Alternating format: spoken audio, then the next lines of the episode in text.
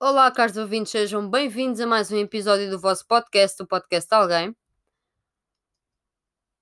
Sejam bem-vindos a mais um Politicamente Incorreto, o Politicamente Incorreto desta semana. Espero que seja tudo bem com vocês. Comigo vai-se andando. Pronto, é o que temos. O que é que eu tenho para falar? Ponto número 1. Um. Vamos acabar com isto uma vez por todas. Vamos parar com o debate de Portugal é ou não um país racista? Não, não, as pessoas é que são racistas. Não, não, não, não. Portugal é que uh, é um país racista. Isto não interessa, malta. Não interessa se o país é racista. O país é um bocado de terra a flutuar no oceano. Estão a ver? Pronto.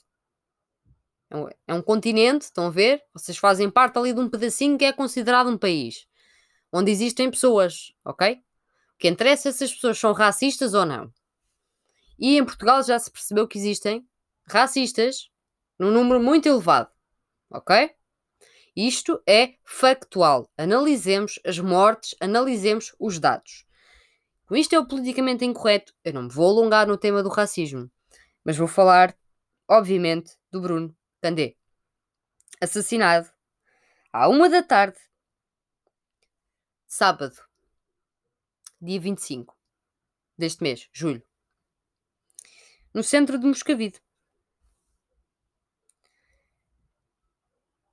Uh, por notícias que já li, dizem que uh, o senhor idoso que o matou, porque ele foi baleado, o senhor idoso que o matou, uh, fê-lo por causa da cadela dele, uh, não, não foi por causa dele. Uh, mas o que é certo é que, pelos vistos, há uh, provas de que o senhor, antes, o assassino, antes de cometer o ato de matar alguém por puro racismo, proferiu algumas frases racistas, não é? Quando alguém olha Bruno nos olhos e diz: Preto, volta para a tua terra, e lhe espeta com quatro tiros, vocês chamam a isto o quê? Se fosse ao contrário, o Bruno neste momento já estava o português inteiro a dizer que ele merecia pena de morte, porque assassinou um velhinho e mandou-lhe quatro tiros que vândalo e Portugal está cheio de criminosos e os estrangeiros para aqui para ali, xenofobia, racismo. Já, já estávamos assim. Mas como foi Bruno, negro, que foi baleado quatro vezes? Preto volta para a tua terra. Foi o que o senhor assassino, idoso, branco, lhe disse não é racismo. Não, não é racismo. Ele, ele matou-o por causa da cadela, que também é uma coisa muito legítima. Mesmo que fosse verdade, é uma coisa muito legítima. Mas o que é isto? Os nomes têm que ser lembrados. Ou não se lembram de Alcindo Moreira há 25 anos atrás? Mário Machado não vos diz nada? E os outros arguídos todos? Hã? Os 9 ou 10 arguídos? Ou lá o que é? Os nomes não são para ser esquecidos. Neste momento temos um deputado do qual eu nem vou dizer o nome, porque estou farto de lhe fazer publicidade grátis, que é mesmo assim, a dizer que isto não foi racismo. O mesmo que fez uma, manifesta uma manifesta manifestação, peço desculpa, sobre uh, ser, ser, contra o, raci o racismo, quando ele é o maior racista, se for preciso, dentro daquele parlamento. Estamos a falar de alguém que se virou para Joacim Catar Moreira deputada negra uh, e a mandou para a sua terra.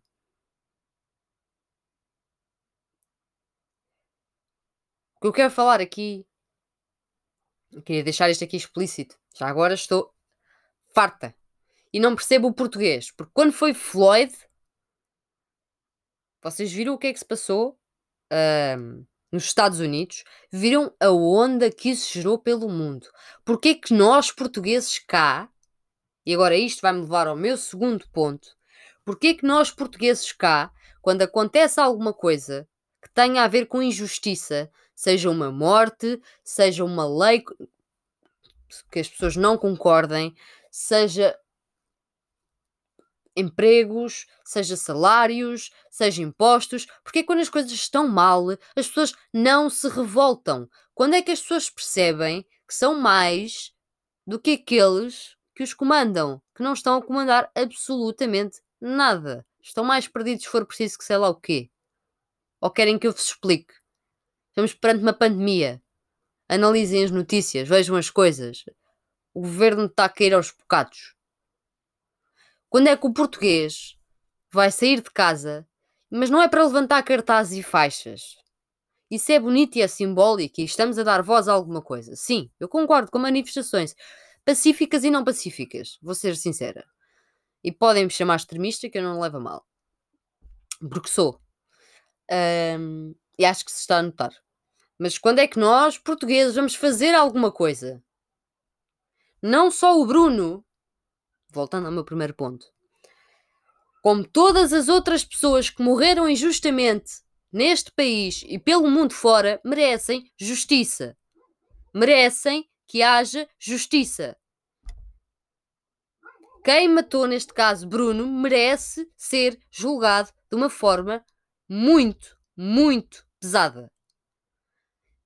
O racismo não pode passar. A homofobia não pode passar. A xenofobia não pode passar. Discriminação não é para ser uma realidade. Estamos em 2020, não estamos em 1760, está bem?